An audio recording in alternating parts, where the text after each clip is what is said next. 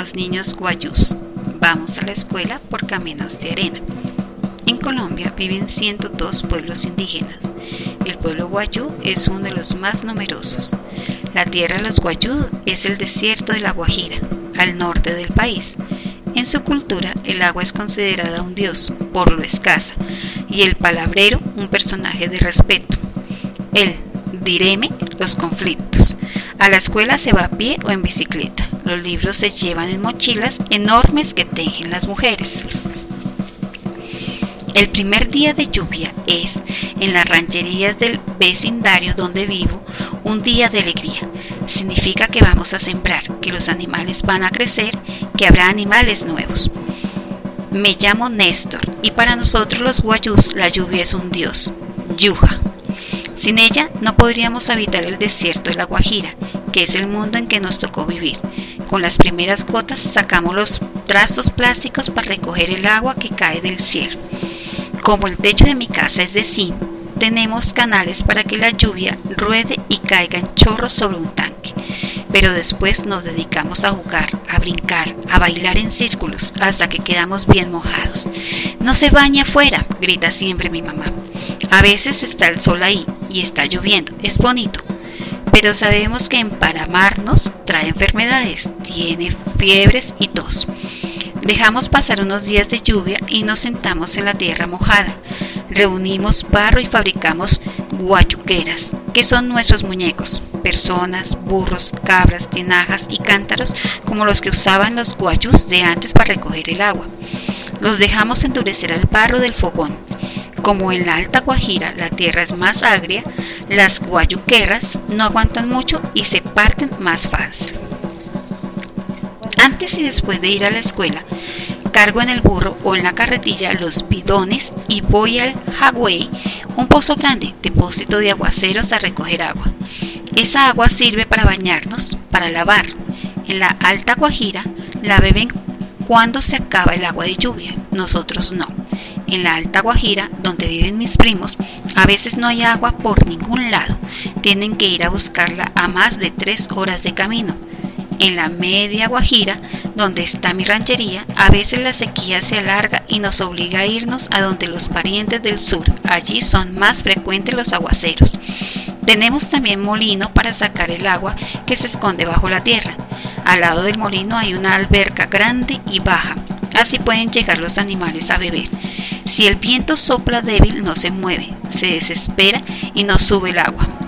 A veces el azote del tiempo como llamamos a las tormentas de arena, pica el tubo y lo daña. Si el daño es grave, no vamos a la escuela. No se puede estudiar con la garganta llena de cosquillas por el calor y sin agua para beber en el recreo. A esa hora siempre la profesora manda llenar un balde con agua del molino y nos reparte un vaso a cada uno. Los sabores de los antiguos. Mi abuela le echa la culpa de la lluvia escasa al guayú que abandona sus costumbres. No bailan la yoyona, ni respetan a los tíos maternos, dice. Por eso ahora en la escuela estamos en actualización de cultura. Ya no vamos solo a aprender, a coger dictados, a repetir materias de corrido. Ahora nos enseñan los saberes de los antiguos. Nos hablan de Maleigua, la madre que fabricó a los primeros guayú. Ella nos repartió en clanes. Los epiayús, los uraliyús, los huianas. Antes, dice la profesora, estos clanes estaban bien marcados, ahora han perdido importancia. Aprendo español y mi lengua, el guayú naiki. Tiene más vocales, 6, pero menos consonantes, 16, que el español. Nos enseñan también que debemos respetar a los mayores, a los que no hablan español.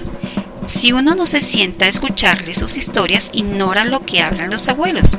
Ellos hablan de nuestras creencias en los sueños y saben cuándo se debe consultar al piachi, el médico tradicional. Los espíritus creemos nosotros que se comunican con los humanos vivos en los sueños.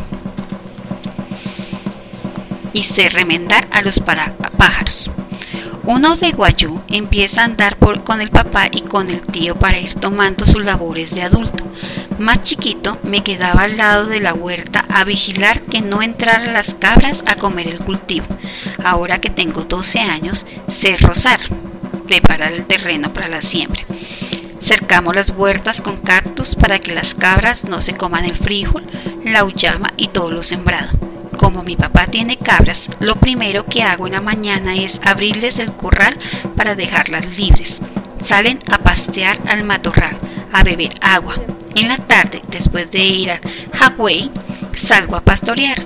Mi tío me enseñó a remendar el canto de los pájaros. Es fácil. Se deja secar un limón, se le echan tres orificios y se sopla. Ese canto se me, de mentiras atrae a las cabras y regresan mansitas al corral. Y se chiflar con las manos. Hay que unirlas de una manera especial para que salga ese sonido que les gusta a las cabras.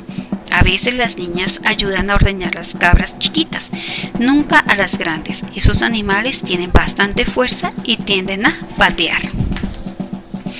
Mi casa es de bareque y de tupillo, un pequeño árbol del desierto con ramas que crecen de lado, despeinadas por el viento. El techo en muchas rancherías es de yotojolo, el corazón del cactus. Así las casas son frías de día y cálidas de noche. Los cuartos son cerrados. La cocina es semicerrada con cactus para que ni el viento ni los animales hagan daño. Entre la cocina y los cuartos hay una enredada cubierta para recibir las visitas. Para hacer la siesta es el lugar donde tejen las mujeres. Donde vivo no se dan las bicicletas, se atollan no pueden circular, la tierra es débil y cuando llueve bastante queda húmedo y a veces se encharca. Entonces corren peligro los animales que han atrapados por ahí por ser pesados. Nos toca estar pendiente, sobre todo de los recién nacidos. Pichi llamamos a esos sectores pantanosos. Los niños guayú tenemos muchos juegos. Con un palo de yotojolo hacemos rodar los cauchos de las bicicletas. También jugamos a construir ranchos completos con fogón y todo.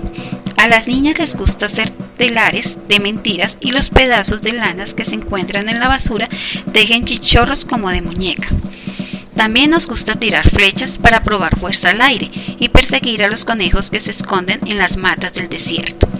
Hace poco mi hermana menor se convirtió en señorita, Mahayura, decimos nosotros. En ese momento a las niñas las encierran con la abuela para que les pase el conocimiento de las mujeres.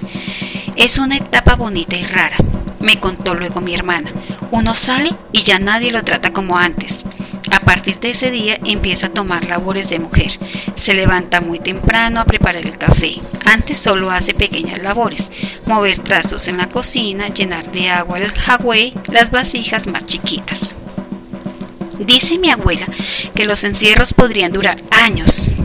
Ahora por muchas semanas. El de mi hermana duró cuatro días, al terminar con un toque de tambor. Casa. La medianoche la familia invitó al baile de la Yona. Los sueños son muy importantes para nosotros. Previenen sobre cosas que pasan van a pasar. Dicen lo que uno debe hacer. A las niñas les enseñan a las abuelas. Los niños nos toca darnos cuenta del significado de los sueños solitos. Nadie nos enseña. Los viernes hay presentación de Jonah, nuestro baile en las escuelas. Los niños llevamos un casquete con penacho de plumas en la cabeza y calzamos las abarcas, sandalias tradicionales de suela.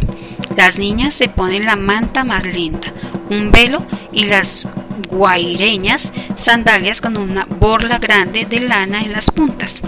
La yona es un baile que se hace para curar enfermedades, para celebrar una buena cosecha, para terminar el encierro. Mis hermanas usan mantas, guayus chain, como todas las mujeres. Les gustan de flores de muchos colores. Los colores tienen un significado, dice la abuela. Marcan la personalidad guayú hecha de alegría y de risas. Las mantas las protegen del sol y del viento. A veces sopla bajito, barre la arena y forma una nube de polvo que no deja ver.